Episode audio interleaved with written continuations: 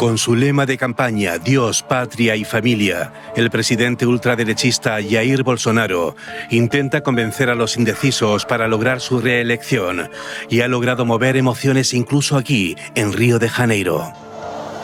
Sin embargo, según los últimos sondeos, el expresidente y candidato de izquierda, Luis Ignacio Lula da Silva, lidera la intención de voto. El líder metalúrgico de 77 años promete restablecer la calma en un país polarizado por el populismo de derecha impulsado por Bolsonaro. La población carioca está dividida. Votaré por Lula porque sus propuestas son las adecuadas para nosotros, para los pobres y los trabajadores. Su proyecto es perfecto para nosotros. Votaré por Bolsonaro. Mi familia y mis amigos también votarán por él. El país está en el camino correcto. Pasamos por la crisis de la pandemia, pero el país ha salido adelante. Las personas pueden tener preocupaciones por lo que sucedió en el pasado, pero no podemos volver al paternalismo del pasado. Necesitamos oportunidades para todos. No voy a votar porque no entiendo cómo funciona la política.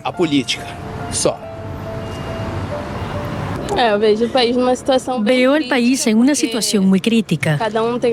Cada uno tiene su posición y el país está muy dividido. No hay respeto. Cada uno tiene su opinión, pero nos falta el respeto.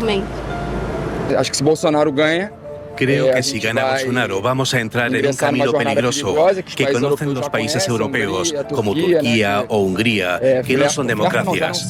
Hungría ya no se considera una democracia. Y si gana Lula, estoy completamente seguro de que algo como lo que pasó en los Estados Unidos ocurrirá aquí también, con la invasión del Capitolio. Bolsonaro no va a ceder sin más. No sabemos qué puede pasar. Solo Dios puede ayudarnos. Hola, ¿qué tal? Bienvenidos de nuevo a este espacio. Hoy tendremos una edición singular por el tema que vamos a tocar, pero sobre todo porque contamos con una invitada especial que ahorita les va a presentar Horacio. ¿Qué tal, Cristian? Eh, bueno, pues es un placer tener como invitada a la doctora Patine Alves. Eh, Patine Alves Pasoni, digo, una de de los datos que uno puede aprender conviviendo con eh, gente de, Brasil, porque ella de hecho es brasileña, es que, bueno, sus, apellidos aparecen en un orden eh, invertido respecto al nuestro como mexicanos, ¿no? Entonces, eh, ella es Patine Alves Pasoni, como les dije, es brasileña y es doctora en economía. Entonces, bueno, creo que pues es una voz autorizada para, para opinar sobre este tema actual, que es la eh, que son las elecciones en Brasil para presidente de, la República.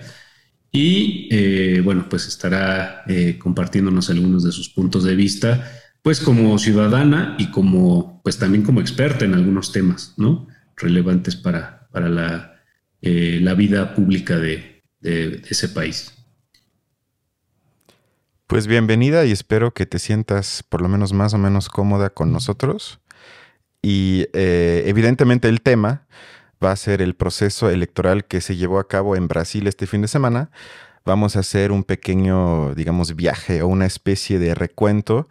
Lo que pasó, por lo tanto, nos vamos a acercar poco a poco, siguiendo una ruta de audios que nos lleva al día de ayer, que supongo que la mayoría de la gente que nos escucha ya sabe cómo terminó con una victoria apretadísima de 51 versus 49 a favor de Lula da Silva. Y eh, para los dos, eh, Horacio y Patien, siéntanse con la libertad de incluso durante un audio de decir quiero decir algo, interrumpirme o lo que sea, para que no sea nada más audio y luego hablemos, puede ser, entre comillas, un poco más dinámico si gustan, ¿va? Muy bien. Vamos a... Pues. Sí, perdón. No, nada más quería agradecerles por la invitación de nada, más que nada, pues gracias a ti por el tiempo, porque por lo menos de mi parte yo para nada soy experto en política de Brasil y mucho menos en asuntos internos, entonces estoy, seguro que vas a enriquecer mucho nuestro tema de hoy.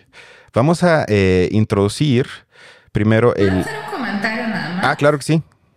Este, pues algo que es importante decir que ayer justo fue la segunda vuelta de las elecciones, ¿no? Este, Brasil tiene ese sistema en que las elecciones para el poder ejecutivo, o sea, alcaldes, gobernadores, presidente, tiene que ganar por mayoría absoluta, son 50% de los votos más uno. En dado el caso de que eso no pase, tenemos una segunda vuelta, o sea, las elecciones, la primera vuelta fue en el, el, 2 de octubre, es el primer, siempre el primer domingo de octubre, y la segunda vuelta es el último fin de semana de octubre, ¿no? El último domingo. Entonces eso es bueno para entender por qué pues, está justo, porque estamos hablando ahorita solo de dos candidatos, ¿no? Lula y Bolsonaro en esta segunda ronda, porque los primeros de la primera ronda este, ya se fueron y eso la posición de los, de los que estuvieron en la primera ronda también es muy importante para ver cómo se cambió el escenario de la primera vuelta en relación a la segunda. Es correcto. Con esto ya nos ahorraste entonces el audio explicativo. Porque, ah, porque, no, no, no, no, no, está, está perfecto. Digo, lo hiciste mucho mejor. Porque exactamente para las personas que no debemos de asumir que todo el mundo sigue, lo que pasa en el mundo, eh, eh, había traído un audio que explicaba que en la primera vuelta, si recuerdo bien, eh, Lula había alcanzado un poco más de 48% y Bolsonaro un poquito más del 43%, por lo tanto fueron los primeros dos candidatos. sin embargo, ninguno, como bien dijiste, alcanzó la mayoría absoluta y por lo tanto se fueron a segunda vuelta ya uno contra uno. Horacio, ¿quieres decir? Ah que el resultado además el de, ayer de la segunda vuelta fue muy cerrado, ¿no? Me parece que la diferencia era de 0.6%, ¿no? O sea, casi al 1%. Y, y, eso es algo muy interesante porque si vemos las encuestas, este, tanto en la primera vuelta como en la segunda, Lula salía con un margen mucho mayor de por lo menos 4% de las intenciones de los votos. Entonces eso llama la atención, este, lejos de mí decir que las encuestas de estadísticas no sirven, pero la primera vuelta nos, nos dio que este margen de la diferencia entre los dos iba a ser mucho menor, ¿no? Porque pues, por ser un amostraje es obvio que hay diferencias, ¿no? Y algo muy interesante también, no sé si eso van a tocar, este, porque son cosas del sistema este, político brasileño, ¿no? Quizás mucha gente se esté preguntando cómo Lula es presidente otra vez y ya ha sido, ¿no? Principalmente si tenemos este, México como estándar, ¿no? En México son seis años no, que no se pueda tener reelección. Ahí en Brasil, este, el sistema de, todos los poderes ejecutivos son cuatro años y se puede volver a reelegir por otros cuatro más. Terminados tus ocho años, puedes quedarte afuera una elección, o sea, cuatro años, pero después te puedes volver a, posicionar otra vez como gobernador, ¿no? Por dos periodos también. Por dos periodos, o sea, tienes que quedar afuera y eso es un poco para evitar procesos dictatoriales y todo eso.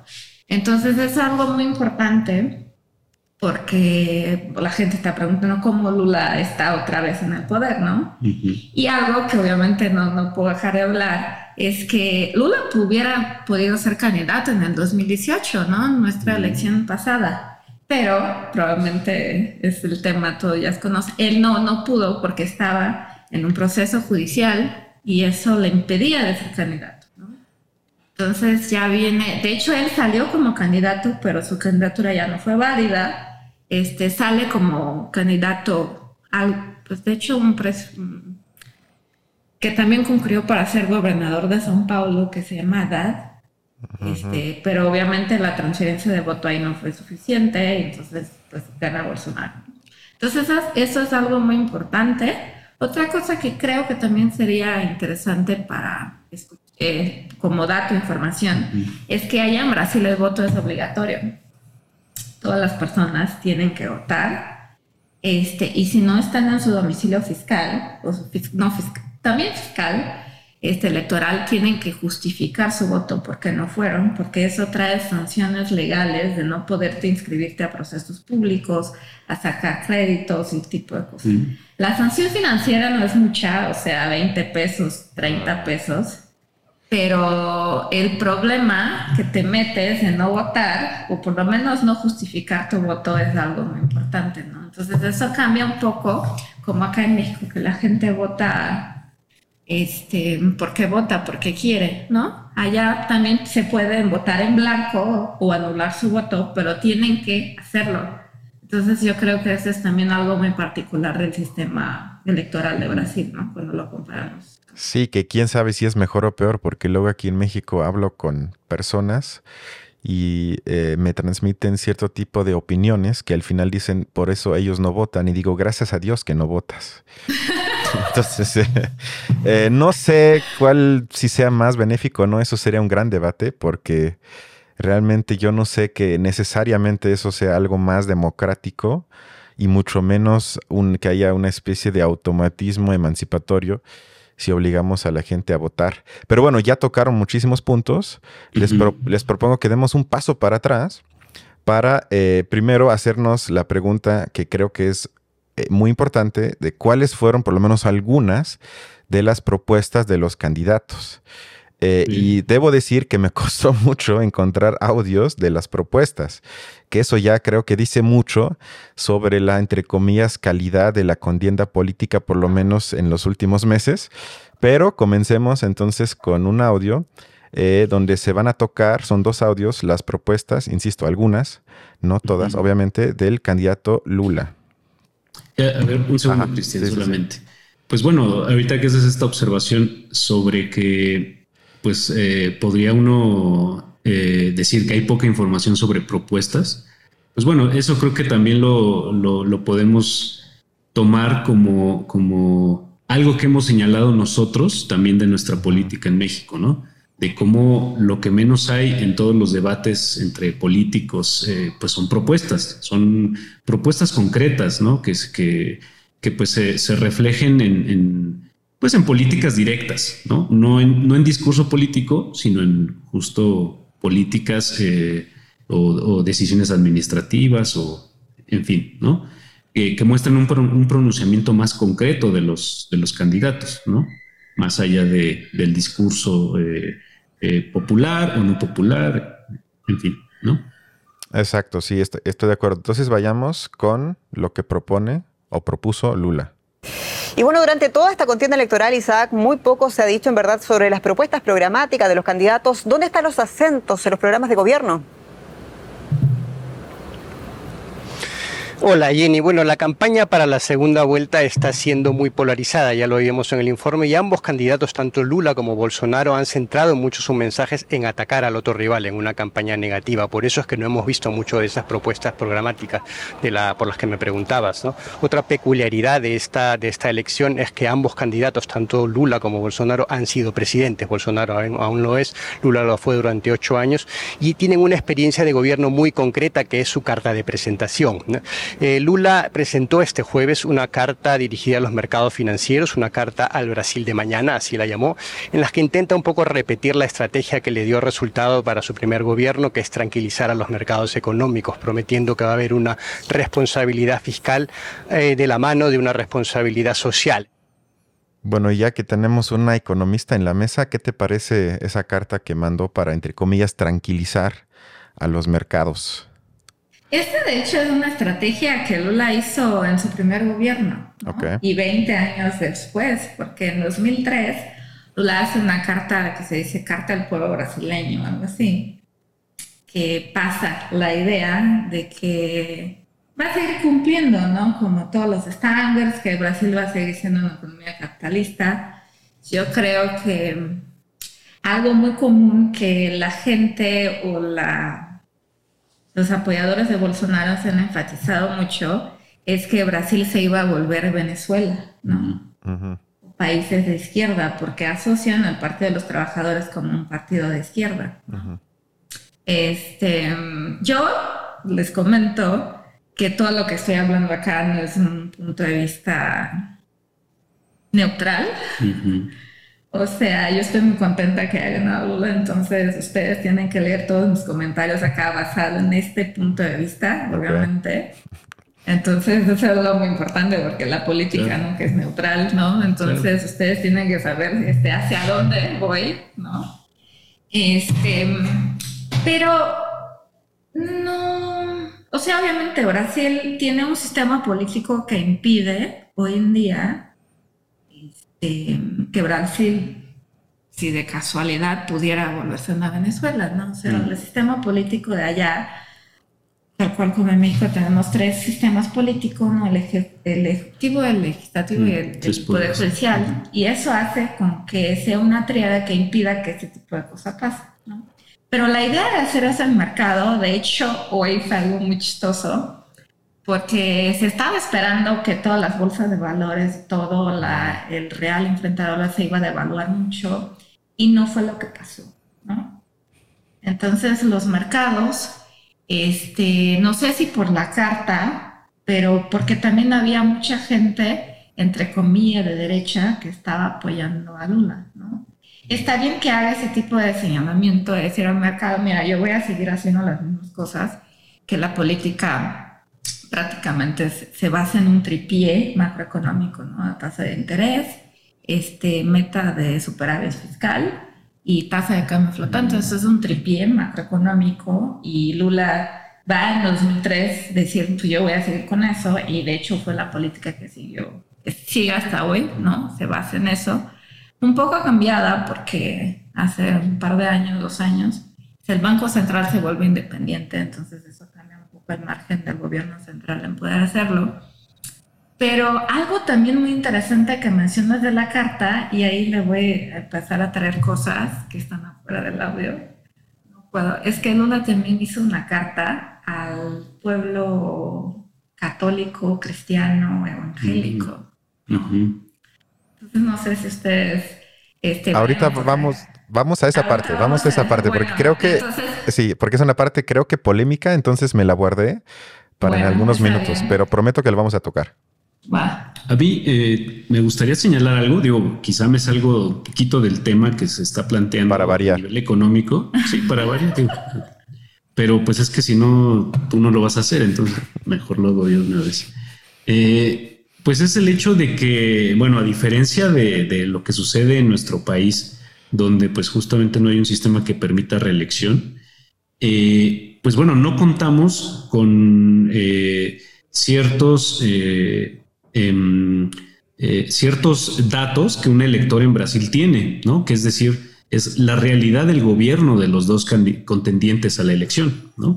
Los dos, los dos contendientes ya tienen años en gobierno, ya, ya ejercieron el poder durante un tiempo.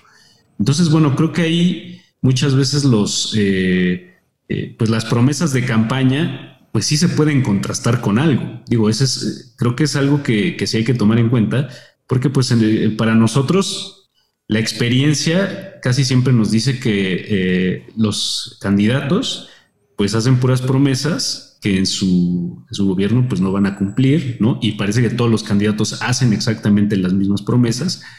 Y sin embargo, bueno, pues surge una especie de ilusión en algún momento, ¿no? O como que perdemos un poco la brújula de qué sí se podría cumplir y qué no. Y entonces, pues ahí es donde a lo mejor algún candidato nos marea un poco, ¿no? Pero bueno, allá quizás sí hay un poco más de, pues uno puede sopesar algo más, un argumento más, que es el de, pues ese candidato ya en el gobierno, ¿no? Entonces, bueno, solo, solo este, para señalar eso, porque, eh, bueno, pues eh, creo que cuando tú preguntas sobre la carta, pues uno podría decir, bueno, pues es que es como estas cosas que decía López Obrador acá en, nuestro caso, ¿no? Sobre que, pues, que los, los empresarios no se preocuparan y que, y, o, lo contrario, ¿no? Que, que bueno, que, que, los empresarios iban a pagar impuestos y demás. Y sin embargo, bueno, en la realidad de su gobierno, pues la cosa se ha pues sí se ha dado con otros matices, ¿no? En el caso de Lula, si ahorita hay esta carta nuevamente, pues también hay una posibilidad de contrastar como en su periodo anterior hubo esa carta y ver cómo es que sí o no lo llevó a cabo, ¿no? Entonces, bueno, creo que ahí pues hay una, una cosa que hay que tomar en cuenta como para entender eh, la realidad política de otros países, que bueno, pues es interesante pues como para ver, ver cómo funciona también la nuestra, ¿no? O sea, ah, sí, perdón, Este, pero eso justo me, queda pensando una cosa. Este, si, uno se fija en toda la política de Lula, yo pensé que el audio iba un poco en eso. Principalmente en esta segunda vuelta, Lula no hizo ninguna propuesta. Mm. Él está viendo solo al pasado. Él está diciendo, mira, yo hice eso, yo hice eso, yo hice eso, yo saqué eso, yo saqué. O sea, te, llevo tu argumento al extremo. A, la realidad, ¿cómo se... Cómo... Al otro lado, ¿no? O sea, de que uno cuando se está diciendo, yo voy a hacer eso, él hizo justo lo opuesto, yo hice eso, eso, y eso, y eso. Pero no, no está diciendo, ah, yo voy a hacer eso, voy hacia allá. Entonces yo creo que ahí sí hubo un punto que quizás no haya sido la mejor estrategia y sí les entiendo porque es un momento de mucha tensión ahí a Brasil y ahí está la prueba. O sea, un por ciento de votos es muy poco en términos de diferencia, ¿no? Y de hecho, es la menor diferencia que ha habido en todas las elecciones presidenciales desde el, desde el 89 este año que nací, por cierto, este, que empieza el proceso democrático brasileño, ¿no? Entonces es el momento más polarizado que ha habido en Brasil y obviamente eh, sacan lo que pueden como siendo su mejor estrategia, pero la estrategia de Lula es justo decir lo que, lo que ha hecho, pero no lo que va a hacer. Mm. Entonces eso también es algo muy importante. ¿no? Sí, porque bueno, un poco, eh, eh, pues lo que, lo que termina provocando como resultado es que los, pues los tiempos también son muy en función de la, de la elección, ¿no? Y de pues justo no necesariamente mostrando propuestas que uno diría, bueno, esto va a tener una calendarización y se va a ir llevando eh, a cabo, no sé, en, una discusión en las cámaras y después se va a promover una ley o un decreto, etcétera, ¿no? O sea, como que eh, ir viendo los pasos concretos que se van a seguir para, para, una, para conseguir un, pues más bien para cumplir una, una, de sus eh, propuestas como candidato, más bien pues lo que se, a lo que se recurre es un discurso, solo que aquí es un discurso que a los candidatos, sobre todo cuando, pues, como en, estas dos cosas que ya son, son personas que ejercieron el poder, pues bueno, eh, el, discurso les permite ir hacia el pasado, ¿no? Que esa es quizá una, una, pues en todo caso, pues ahí estaría la diferencia en términos reales con la, eh, si comparamos un poco lo que sucede en nuestro, eh, en nuestro caso, donde no hay reelección, y un país latinoamericano, ¿no? Eh, donde sí hay reelección. Hablando de todo esto, 121 puntos que Lula resume así. Recuperar Brasil tras la destrucción causada por el gobierno del actual presidente ultraderechista Jair Bolsonaro. Estamos en un proceso de reconstrucción del país. Estas directrices son solo la base. Vamos a tener que construir la casa a lo largo del tiempo, escuchando a las personas a través de la plataforma. Pero lo más importante es ejecutar la política que queremos si ganamos las elecciones. Para Lula es prioritario acabar con el hambre y frenar la inflación que afecta a los más vulnerables, así como garantizar la seguridad alimentaria y regular los precios de los combustibles y la electricidad, que depende ahora de las cotizaciones del mercado internacional. Se opone a la privatización de la petrolera estatal Petrobras, que impulsa el actual gobierno de Bolsonaro, y de Electrobras, la mayor eléctrica de América Latina que gestiona la mitad de las líneas del país. Y todo con un fortalecimiento del papel del Estado. Nuestra prioridad es reindustrializar el país, mirar al sector productivo y generar empleo de calidad y mirar al mundo de la producción. Bueno, puse el audio porque siento que conecta con lo que ustedes acaban de mencionar, porque yo identifico, digamos, dos ejes. Es por un lado un anhelo del pasado que se refleja en que todo el tiempo habla similar, yo siento, al presidente de nuestro país, de renacimiento, de recuperar, de reindustrializar, es decir, que según la lógica de Lula, el país ya estaba construido, Bolsonaro lo destruyó, por lo tanto toca ahorita reconstruirlo. Y también una constante negación. ¿Qué quiero decir con esto? Es que está en contra de lo que propone el otro lado pero casi no hay, como ustedes dijeron, afirmación de algo, una, aunque sea una pequeña utopía de cómo me imagino al país, no sé, en 10, 15 años, sino es negación y también un anhelo de algo que supuestamente ya existió cuando Lula fue presidente hace, no sé, 10, 15 años. Este, yo como economista, la verdad, este audio me provoca muchos, muchas inquietudes.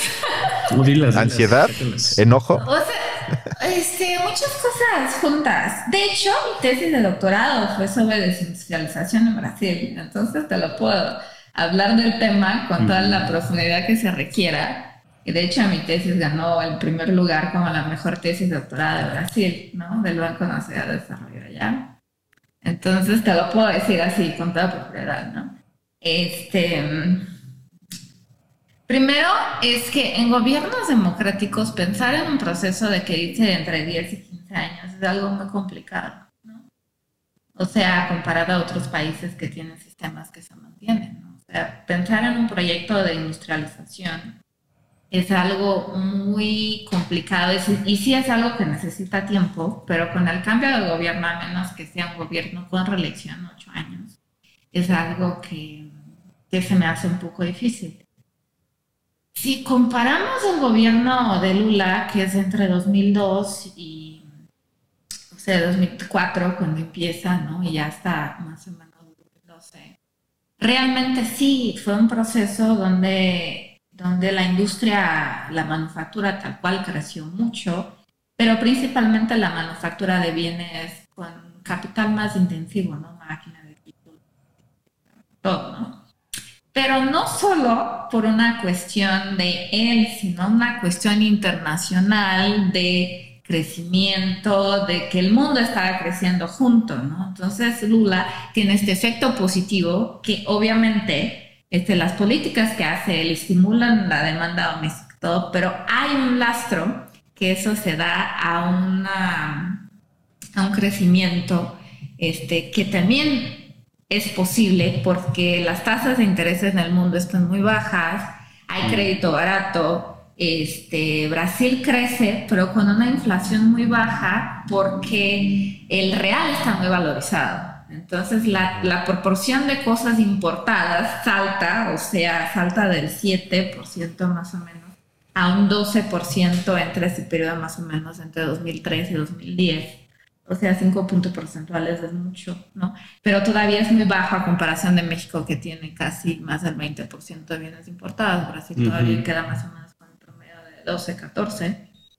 Este, entonces, eso es algo que pasa ya. La, entre 2010 y 2015, más o menos, este, ya estamos hablando del segundo gobierno, o sea, de la reelección del Partido de los Trabajadores, que es con la presidenta Dilma. Este, ella ahí usó un poco una estrategia de irse mucho al mercado y entonces empieza a adoptar políticas de austeridad fiscal y todo eso. Entonces, desde este momento, el país ya empieza a hundir un poco y porque hay una correlación muy fuerte entre la mm. industria y el crecimiento económico. Para que tengas una industria fuerte tienes que estar creciendo. Entonces, si el país, por ejemplo, después del 2015, que empieza un proceso, todavía con Dilma, o sea, en su segunda reelección, de políticas de austeridad, de la tasa de crecimiento, o sea, 2015 tenemos crecimiento negativo, 2016, 17, 18 son crecimiento muy bajo, o sea, alrededor de 1 algo por ciento. Este, en 2018, este, 2000, pues está este, el impeachment entre 2017 y 2018, empieza, está el gobierno Temer. También sigue con esta política de austeridad. Decir Lula que va a regresar la, industrialización, a mí se me hace muy... Es un discurso muy sencillo porque hay mucha cosa por detrás de eso. Y la mm. primera cosa sería volver a estimular el crecimiento yo tengo obviamente mis dudas. Eh, conozco mucha gente y dice yo voto por Lula, pero hoy apoyo a él y a partir de mañana ya me vuelvo oposición. Por un poco eso, lo que estaba en esta elección no era tanto el plan de gobierno. O sea, mucha gente no votó mm. por Lula, votó contra Bolsonaro. Y esa es la misma estrategia que pasó en 2018. Mucha gente no votó por Bolsonaro, votó contra el Partido de los Trabajadores.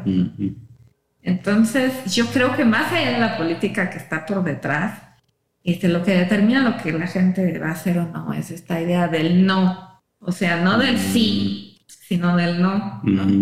No, sé si acá pasa igual, pero allá la gente, yo no voto por el bueno, voto por el menos peor, ¿no? Pues Entonces, este tipo de discurso. Pero algo que llama mucha atención del audio es decir, vamos a acabar con el hambre. Y sí, o sea, el hambre ha crecido mucho, la inflación también. De hecho, desde el proceso de estabilización del real que pasó más o menos por el 94 con la creación del plan real, que nuestra nada no habíamos tenido un, proceso de inflación tan alto, ¿no? Y esto afecta a quién? Lo más, los más pobres. Y ahí, no sé si vayas a traer, pero yo como alguien de que vengo de una región no dominante del norte de Brasil, norte en la costa. Eso es muy importante. La división regional que tenemos allá, que creo que no sé si la vas a traer, pero algo que, que me gustaría discutir en algún momento.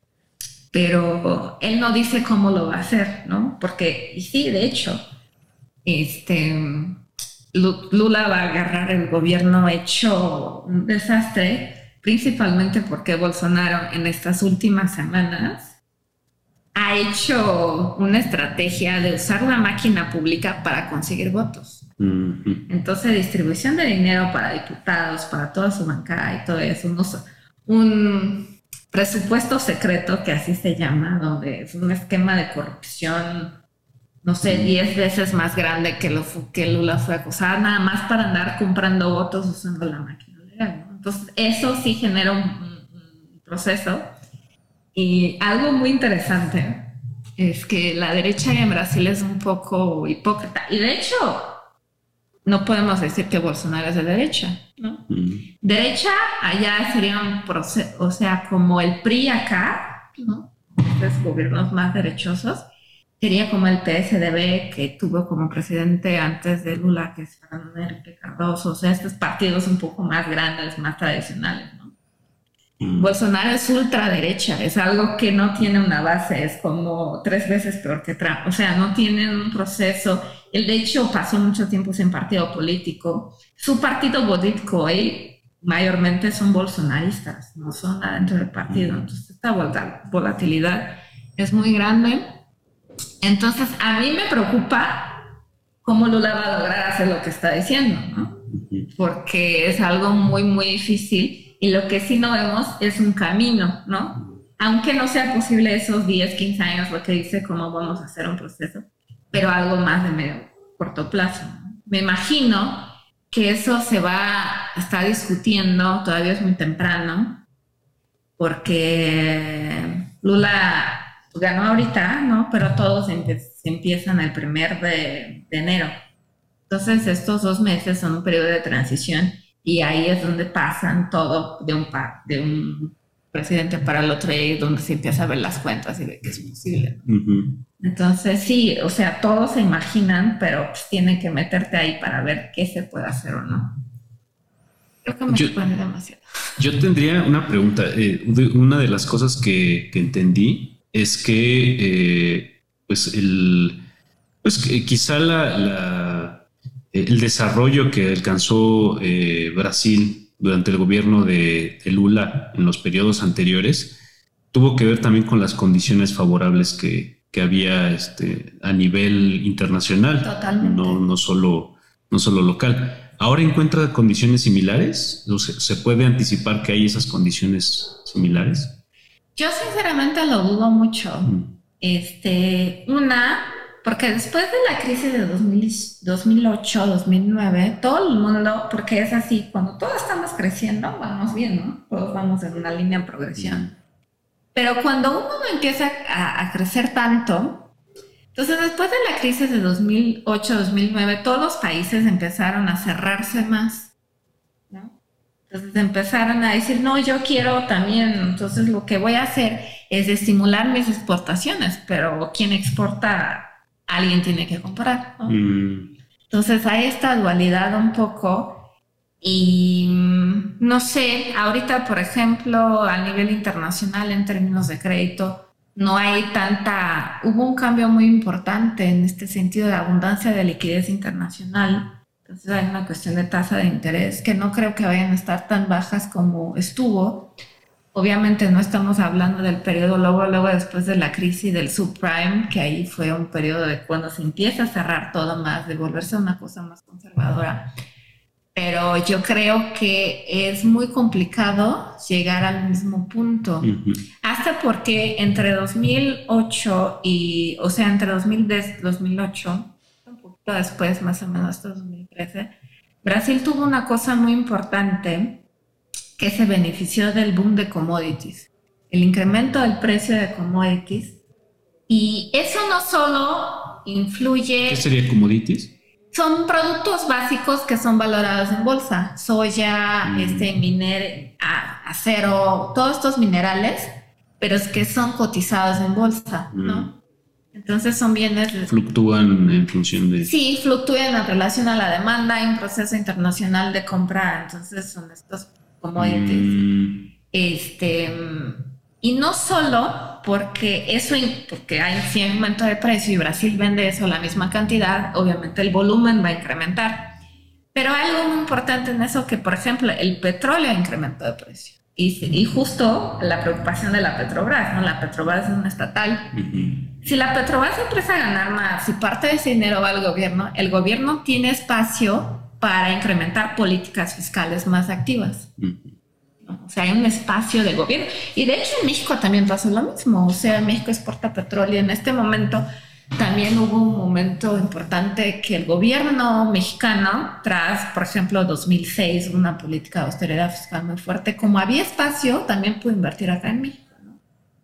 Pero hoy en día toda esta fluctuación de la guerra, del petróleo, todo eso, influye mucho. Mm. Y tengo, entonces, en este periodo, este, China fue un, papel muy fundamental para Brasil, ¿no? Este, justo hace poco estaba haciendo un estudio del origen de destino de exportaciones de, de Brasil y China sale de, no sé, 5% para casi 40% de, todo el destino de exportaciones de Brasil y de esos 50% es del sector extractivo y del agro, ¿no? de la industria. Más de, materias primas. Más de materias primas. Este, hay una diferencia. Que siga eso, está O sea, hay una diferencia de tasa y nivel, ¿no? No creo que siga creciendo más porque China ya llegó a un punto. Entonces, y China tampoco ya está creciendo tanto, ¿no? Entonces, si China, o sea, ya no hay este estímulo por el punto de vista de las exportaciones, y eso es algo muy, muy interesante, porque tanto, y eso es algo muy similar. Este, les puedo contar, estoy comparando todo el tiempo con México, porque hace poco terminé mi investigación de postdoc acá en la UNAM y mi, todo mi proyecto es comparación Brasil-México, ¿no? Entonces comparé varias cosas, entonces por eso les voy trayendo también un poco de, de eso. Entonces es muy poco probable que, que todas estas condiciones se generen este, actualmente, ¿no? Por este proceso mundial que todos quieren competir. Y algo también que es fundamental es la cuestión de la fragmentación de la producción. Hoy en día todo está mucho más fragmentado y hay una división internacional del trabajo que se fue, se amplió mucho. Y obviamente países como Brasil y México están en el último de la cadena de la producción. Mm. Por eso que México exporta tanto automóviles para Estados Unidos, pero muy poco se queda en términos de valor agregado acá. Mm. Entonces, en este sentido, a mí se me hace muy, muy complicado. Va a ser un gobierno muy difícil, este, porque las condiciones ya no son las mismas. Y en este espacio, o sea, viendo un poco también hacia atrás, el gobierno de Dilma hubo esta dificultad también, porque mucha gente votó por ella porque era como la sucesora, eh, la persona que seguía a Lula tradicionalmente y la gente tenía un poco esta idea, pero va a ser muy, muy complicado y algo también muy distinto. O sea, estaremos pensando que la sucesión eh, afectó el, clima de, confianza desde el exterior hacia, hacia el, eh, pues digamos, hacia, hacia el papel de Brasil como exportador, como productor, como... O sea, el, simple hecho de, mover, de, cambiar de un presidente al otro, genera ese clima o, lo facilita o lo dificulta? No, yo creo que ahí fue, más una condición de cosas que no estaba en manos de Brasil, mm. que vino la crisis del subprime y luego luego afectó. Entonces, este fue más una cuestión circunstancial mm. que una cuestión de, de que fuera. Obviamente, Dilma no tiene el carisma y el que Lula tiene, ¿no? Era una persona mucho más cerrada, de hecho tenía varios amigos que trabajaban directamente en gobierno entonces, entonces ella era mucho más cerrada en este sentido, ¿no? Era economista, o sea, tenía otra visión, pero creo que fue una cuestión más de circunstancia en el momento de que cualquier otra cosa de... Ok, pues pinta difícil y lo que me da curiosidad es a quién van a culpar en cuatro años. ¿Quién va a ser el este, culpable de que no salga como ahorita lo plantean? Yo tengo mi, ya tengo mi hipótesis. ¿eh? A ver. Este, algo que justo iba a decir es que no tanto en el primer gobierno de Lula, entre el 2004 y 2008, pero en el segundo, este, el, Lula ya tenía mayoría en el Congreso mm. De senadores y diputados federales. Y ahorita lo que tenemos es justo una mayoría y, de hecho se me hizo muy chistoso que empezaras con este discurso de Bolsonaro, ¿no? Por la patria, la familia y no sé qué. Y allá el discurso de Bolsonaro está basado en otras tres veces que no es la buena barata, ¿no? sino... bueno, no, no sé si, sigue siendo las tres veces en, español. Sí, sí, sí. Pero no, o sea, pero otras tres B, que sería este boy, que sería tipo ganado, que es el agro fuerte, ¿no? El, el, los ganado. La Biblia y, y la bala, ¿no? De, de sí, exacto. El poder militar, digamos. El poder militar. Entonces, ahorita creo que vas a seguir hablando de esa. Exactamente, porque como aquí es un podcast objetivo, equilibrado, vamos a tocar, obviamente, ahorita las propuestas del otro candidato, es decir, de Jair Bolsonaro. Entonces, ya más o menos le diste al clavo con lo que acabas de decir, pero escuchemos cuáles son sus propuestas, si es que hay. El presidente Bolsonaro no ha hecho grandes propuestas programáticas, su programa se basa mucho en las promesas que, hizo en 2018. La explicación que ha dado su gobierno para la falta de éxito de alguna de esas propuestas es la, pandemia, ¿no? que, que, echó, que fue un evento extraordinario que tiró por tierra los, pronósticos del gobierno, ¿no? eso es lo que dice el gobierno. ¿no? Lo que le está dando un poco de impulso ahora es la recuperación económica que está viviendo Brasil en las últimas semanas, ya se sintió un poco para la primera vuelta y ahora se está sintiendo un poco más para la segunda vuelta y en eso está centrando mucho el equipo de Bolsonaro el mensaje eh, de cara a la, votación del domingo, en que la economía va bien con Bolsonaro. Antes de que digan algo, eh, seguramente ustedes y la gente que nos escucha se preguntará, bueno, ¿cuáles fueron esas promesas hace cuatro años? Como buen conservador, sus principales promesas son Dios, orden y familia. A sus 63 años y con cinco hijos, muchos ya le llaman el Donald Trump o Salvini brasileño, porque sus principales medidas, las más polémicas, han hecho que muchos le posicionen en la derecha de la política brasileña. Armas para civiles. Quiere reformular el estatuto de desarme de los civiles para garantizar el derecho de la legítima defensa. Defensa de los policías. Bolsonaro propone no perseguir a los policías que maten a alguien durante una confrontación para darles a los agentes una retaguardia jurídica. Cierre de fronteras es la solución que propone tras los episodios de confrontación en la frontera con Venezuela en agosto. Brasil no puede ser un país con fronteras abiertas, dijo, y propone revocar la actual ley de inmigración. Endurecimiento de las penas, aumentar las penas para el narcotráfico y añadir la castración química a los violadores. Los condenados por violación tendrían que someterse a un tratamiento de inhibición sexual como requisito para obtener la libertad condicional o para reducir su pena. Combatir el adoctrinamiento y la sexualización precoz en las escuelas. Para ello quiere recuperar dos disciplinas, organización social y política brasileña y educación moral y cívica. También abrir más escuelas militares y reducir el porcentaje de cuotas racionales, promover la educación a distancia en zonas rurales, también en primaria. El discurso de Bolsonaro ha calado sobre todo en los brasileños preocupados por la seguridad y la corrupción en el país. Suena bien, ¿no?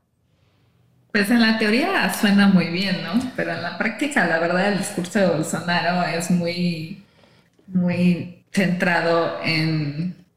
Y creo que eso se asemeja un poco a México en el senso común, ¿no? ¿En el, sentido común? en el sentido común de decir lo que la gente quiere escuchar, ¿no? Porque escuchas eso y dices, no, pues es el plan, el mejor plan, ¿no?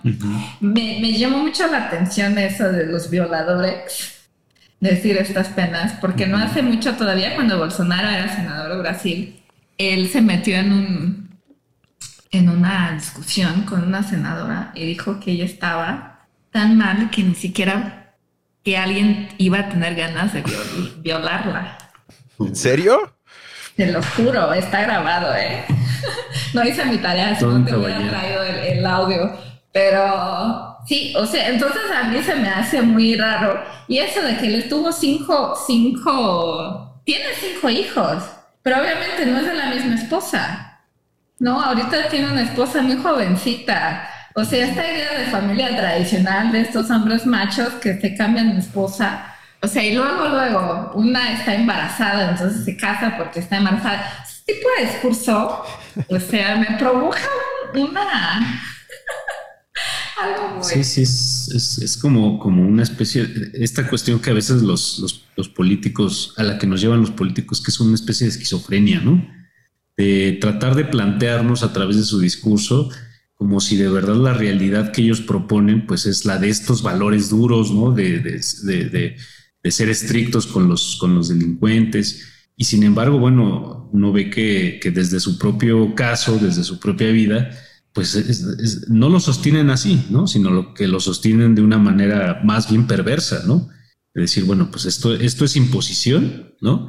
Y sin embargo, pues una, una, clase, una clase privilegiada, una clase cercana al poder, pues más bien puede hacer una serie de, de, arbitrariedades como estas, ¿no? Y es una, una, especie de, pues como digo, ¿no? O sea, es, es una esquizofrenia en el sentido de que uno piensa que la realidad es una, pero la realidad que uno con sus actos eh, promueve, pues es, totalmente el opuesto, ¿no? Es totalmente la, destrucción de eso que uno supuestamente. ¿Y no creen que pueda tener éxito justamente por eso? O sea, que no es a pesar de, sino que tiene éxito justo por, como tú le dijiste ahorita, ese elemento esquizofrénico.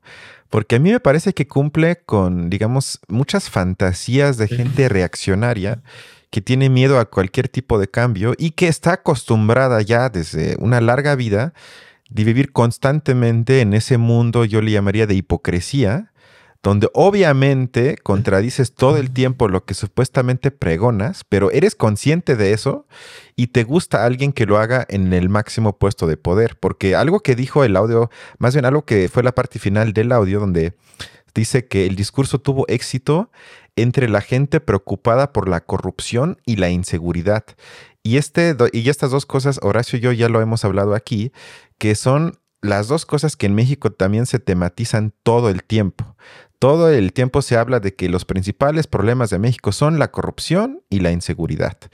Y con eso se apela, desde mi punto de vista, a una lógica populista que es incapaz de formular una crítica sistémica y en consecuencia se tiene que de alguna forma conformar con únicamente cuestionar ciertos actores del sistema. En este caso, yo siento que igual pasa aquí que en Brasil se eh, asume que los políticos, que todos los políticos son corruptos, que la política es algo sucio, por lo tanto, eh, los políticos no son capaces de garantizar seguridad y en consecuencia las personas desarrollan una especie de anhelo, a veces hasta fantasía ya violenta de cambiar esos actores que están en el poder y al mismo tiempo también se van tragando el discurso de que la solución única o la última que queda es empoderar a los militares para cambiar las condiciones de inseguridad, pero de ninguna forma se toca o de ninguna frase se toca que el sistema capitalista y la explotación humana y natural queda prácticamente intocada si únicamente se cuestionan los actores dentro del sistema y no esta lógica que opera más allá de los actores, porque algo que creo que si entendí bien lo que explicaron eh, hace algunos minutos, fue que hay eh, un espacio de maniobra por eh, fiscal muy, muy estrecho para los políticos, por lo tanto, la, dependen tristemente mucho más de condiciones que no pueden controlar del ámbito internacional y no tanto de acciones dentro del país. Por lo tanto, se tendría que, desde mi punto de vista, tocar mucho más la explotación que lleva a las condiciones que estamos viendo y menos hablar de que si tal político es moralmente malo o bueno. Y siento que ambos lados ahí eh, se alimentan mutuamente. Es que justo eso, o sea, creo que plantear las cosas así, de manera sistémica, implicaría que la lógica de partidos un poco se, vuelva borrosa, ¿no? Se vuelva, las fronteras estén un poco más difuminadas porque pues eso justo implica que los, los actores que estén en contienda, pues más bien están, están aportando algo a que, a que pues las condiciones sistemáticas sí se corrijan. Pero pues es que no, no es eh, justo algo que estaban ustedes diciendo hace, rato sobre, sobre cómo pues las propuestas van muy en un sentido de, de la negatividad acerca de las otras, ¿no? Es decir, si Bolsonaro plantea esta radicalización de, de de ciertas políticas eh, que favorecen, por ejemplo, el uso de las armas o eh, los castigos, eh, pues en un sentido de mutilación a los violadores, ¿no? Pues justo uno, uno lo que está viendo es nada más como lo que está haciendo es un contrapeso a lo que el otro está tratando de, proponer. Entonces, pues ahí la, cuestión sistemática, pues, pues sale, o sea, sale, sale, sobrando, ¿no? No, no, no se está pensando en eso justamente porque lo que está buscando el político es eh, ver al otro como su negativo, ¿no? Como su, su, opuesto por completo, ¿no? no vender la idea de, ¿no? Sí, vender la idea justamente, ¿no? Y apelar como este, este conjunto de miedos o de aspiraciones de cierta clase eh, o de cierto grupo social, ¿no? Eh, y bueno, lo que termina pasando, pues es que no, no hay una especie como de, de decir, bueno, esta elección sirve para que haya propuestas diferentes que abonen a este problema sistemático que todos vemos y que todos entendemos en ciertos eh, y nos podemos poner de acuerdo acerca de él, porque bueno, pues si es sistemático es porque está en todos los nexos, no está en los elementos nada más separados, en los eslabones, como lo que tú decías de sobre, sobre eh, si se critica solo a los actores políticos, porque ellos nada más son eslabones que pues son quitas y reemplazas por otro que va a funcionar en el mismo conjunto de relaciones que, del cual sale el, que ya, ya eh, eh, estuvimos de acuerdo en que es un mal político, ¿no? Y sin embargo, pues no, justo no va en esa dirección, eh, pues por lo que vemos tampoco en el caso de Brasil, donde pues las propuestas de Bolsonaro pues solo son el negativo de las, y, y como decía Patiene, pues bueno, esta cuestión de que además no es de derecha, eso no es de derecha, es de ultraderecha en el sentido de que pues solo se buscó una negatividad todavía más exacerbada, ¿no? Frente a, bueno, la evolución que iba surgiendo eh, a partir de Lula, de Dilma, de, ¿no? Y pues solo con toda la negatividad fue que se generó el contrapeso que le permitió a Bolsonaro llegar al poder, ¿no? Y sin embargo, pues ahora pues lo que estamos viendo, pues digo, ¿qué diríamos que es? Es eh, es, una especie como de eh, las cosas se están asentando en, función de esa negatividad, no en función de que de verdad pensamos que ahora sí ya los brasileños entendieron que, la, política eh, planteada por, Lula da Silva era la que de verdad iba a beneficiar más, sino que pues podríamos entender que solo se brincó de una negatividad a quizá algo más, podríamos llamar, sereno o, podríamos decir que es totalmente otra, ¿no? Es el otro polo, ¿no? La otra negatividad respecto a Bolsonaro o qué podríamos pensar ahí. Pues no sé, este, algo que me llama mucho la atención lo que decía Cristian es que Brasil tuvo un periodo de dictadura, ¿no? Entonces, este, empezó ahí por los 60, 64 Eh, se termina en principios del 80, pero la primera votación es democrática es en el 89, ¿no? Entonces, mucho de esto que Bolsonaro, o sea, escuchas todas las políticas de esta que, escuchamos en el audio, y son políticas del, este pensamiento de todos los movimientos de dictadura que, de derecha que hubo en pues Latinoamérica, ¿no? Entonces, Bolsonaro lo que estábamos diciendo, que quizás Lula juega un poco con eso de que él ya votó, pero Bolsonaro juega un poco con esta idea de que Brasil creció mucho en el momento de la dictadura, de que los militares son la onda, ¿no? Y de hecho hoy venía escuchando unos podcasts de allá de Brasil diciendo, pero qué bueno hacerlo por el poder militar, ¿no? Porque la gran discusión era, ¿Bolsonaro sí va a aceptar que va a perder? Mm. ¿Y cómo va a manejar eso, ¿no? Entonces, toda esta cosa del poder militar juega mucho, pero esa es la corrupción y de eso, de que todavía se vende que el gobierno militar fue una maravilla para Brasil, va mucho de la manipulación de información, ¿no? Mm. Todos los casos de escándalo de corrupción, todo eso, no salen porque no se permiten salir. Entonces, algo muy, distinto que hizo tanto Lula cuanto Dilma fue esta posibilidad de decir, no, si quiere investigar, investigalo. Nosotros damos el apoyo institucional para hacerlo. Bolsonaro lo que hace hace poco es decir, lo que vamos a hacer son 100 años de seguridad de información. Mm. Entonces, si no hay dato, no hay corrupción. Mm. Si no hay dato, o sea, si no hay, y, y llevo... Investigar llevo el argumento al extremo. Bolsonaro estudió varias personas de los institutos de control ambiental de Amazon, Amazon mm. de la, de Amazonia. Sí, entonces, si no hay gente que fiscalice, no va a haber, no va a haber este, ¿cómo se dice? Deforestation. Deforestación. Ajá, exacto. Entonces, todo ese tipo de cosa es un poco a donde juega Bolsonaro. En las fake news, porque no sé si ustedes me hablaban de eso, pero algo que está súper fuerte en Brasil es el uso del WhatsApp y de las fake news para esta gente que son, este, que ingresan en el mundo digital, pero no hay una alfabetización digital para conformación, para comprobación de información. Es algo mm. este, que yo diría que por lo menos 30% de las personas que votaron por Bolsonaro creen realmente en estas fake news de manipulación de información. Entonces, ¿cómo este, el Internet ayuda? O sea, que estamos grabando en podcast en lugares distintos, pero por otro lado permite la manipulación de información. Entonces, eso es algo que, que el partido Bolsonaro desde antes ha, ha sabido manejar muy bien, mm. ¿no? Esconder información y decir, no, mucha gente, hace poco estaba leyendo cosas en el grupo de WhatsApp de, la prepa donde iba, ¿no? Y es muy interesante ver ahí cómo se dan.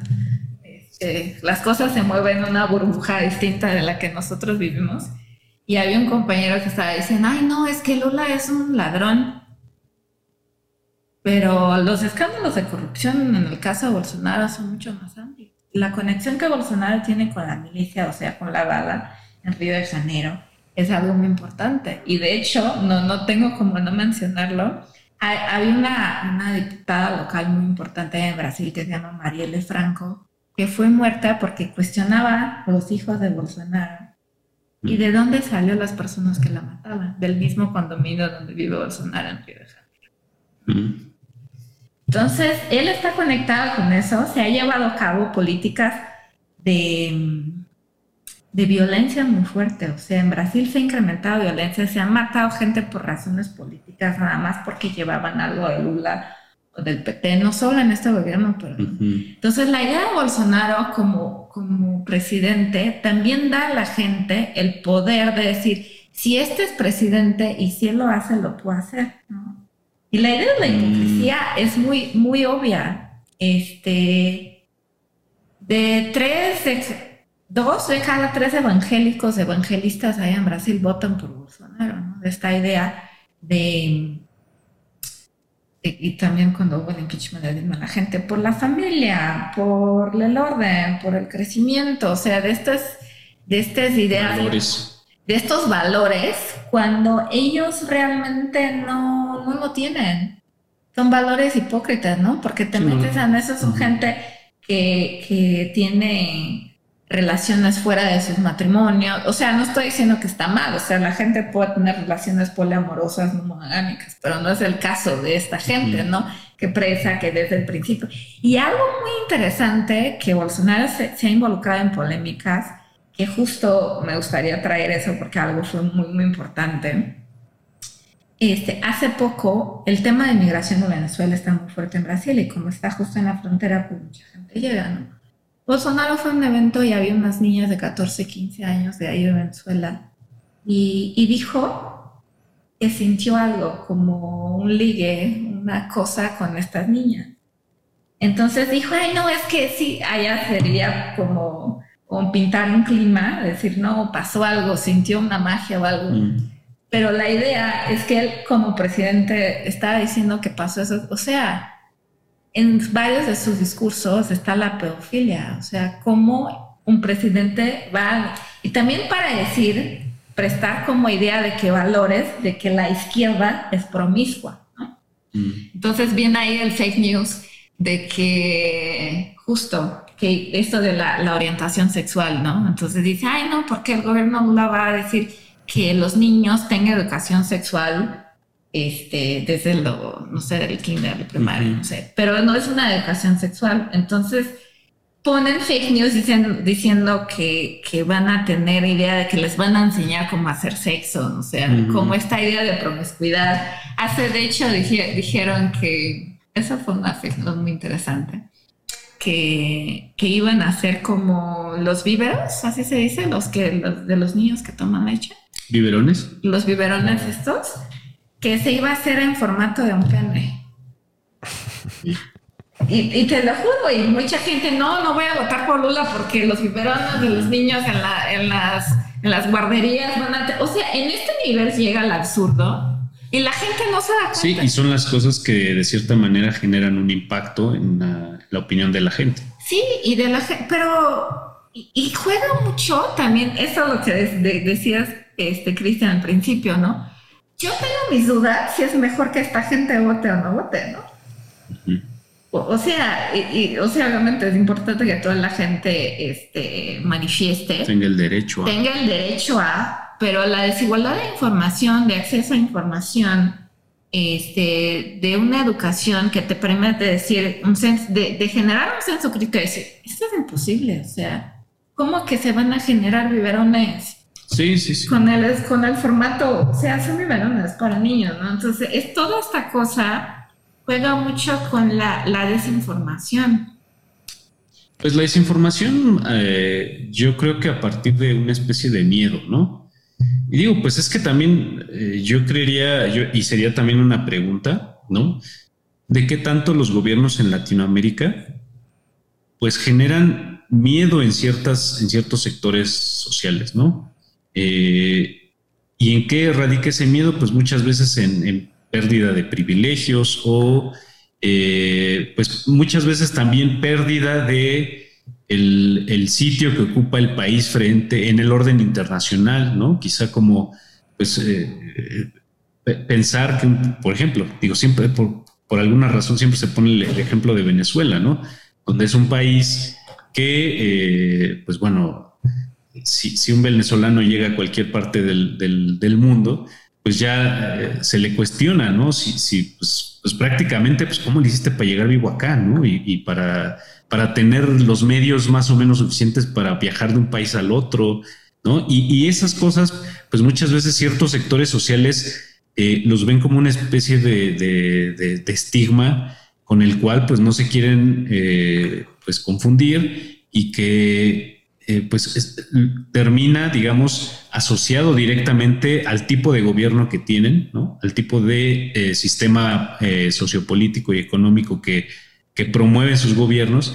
Y de ahí que pues siempre se piense, hoy yo por ejemplo escuchaba la opinión de en un noticiero argentino, pues donde el, el, que opinaba, pues era muy enfático en decir que pues el, el sistema al que estaba tratando de llevar Lula a Brasil otra vez, pues era marxista, ¿no? Y ya con marxismo, pues eh, con un sentido peyorativo eh, por completo, ¿no? Este, el pobre Marx allá este, pues sí, revolcándose en su tumba. Y ya, o sea, ya con, un, con una carga negativa, ¿no? Y, pues eso justamente, pues vuelvo a lo que, a lo que decía, pues es por alguna razón hay un paquete de cosas, ¿no? De, incluso de, podremos decir, todo un glosario, un glosario, un pequeño glosario que podría ser desde marxismo, socialismo, este, populismo, todas esas cosas, si las ponemos juntas en un discurso, eh, pues ya, ya son para mucha gente como un paquete de miedo, ¿no? De, que, despierta los miedos en un cierto sector, ¿no?